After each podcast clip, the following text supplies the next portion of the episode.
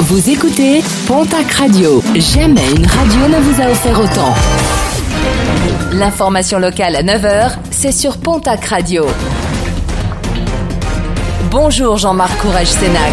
Très belle matinée. L'enquête se poursuit suite à l'accident mortel survenu euh, lundi soir sur l'A64 entre Tournaille et Ozon. Un homme qui traversait à pied l'autoroute a été mortellement percuté par un camion. Il ne s'agit pas d'un automobiliste en panne qui aurait tenté de rejoindre une borne d'appel puisqu'aucune voiture n'a été retrouvée sur place.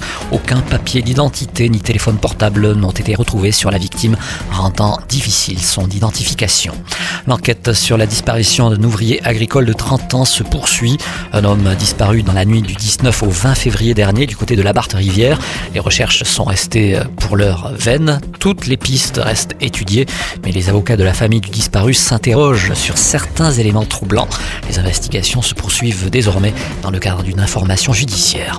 Une voiture bien remplie, celle interceptée dimanche par les douaniers à Cerbegot en Haute-Garonne, par moins de 5000 paquets de cigarettes ainsi qu'une trentaine de bouteilles d'alcool.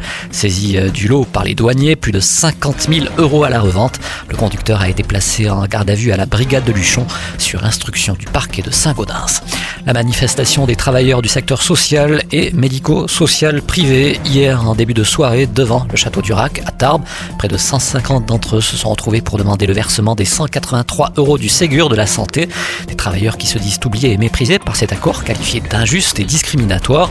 Manifestation identique hier à Pau où ils étaient 200. Mobilisation des parents d'élèves de l'école maternelle primaire de Gavarnie-Gèdre avec une manifestation devant l'école qu'ils ont bloquée jusqu'à 11h du matin. Ils demandent le maintien de deux postes d'enseignants à l'école. Les effectifs en légère baisse pour la rentrée prochaine laissent craindre la suppression d'un demi-poste. Et puis information confirmée hier, celle qui confirme la compagnie Volotea pour la liaison aérienne entre l'aéroport de Tarbes de Pyrénées avec celui de Paris-Orly pour cet été. Également confirmé les liaisons vers Strasbourg mais également vers l'Italie, Naples, Palerme et Venise. Billets à partir de 29 euros. Toutes les infos www.tlp.aéroport.fr.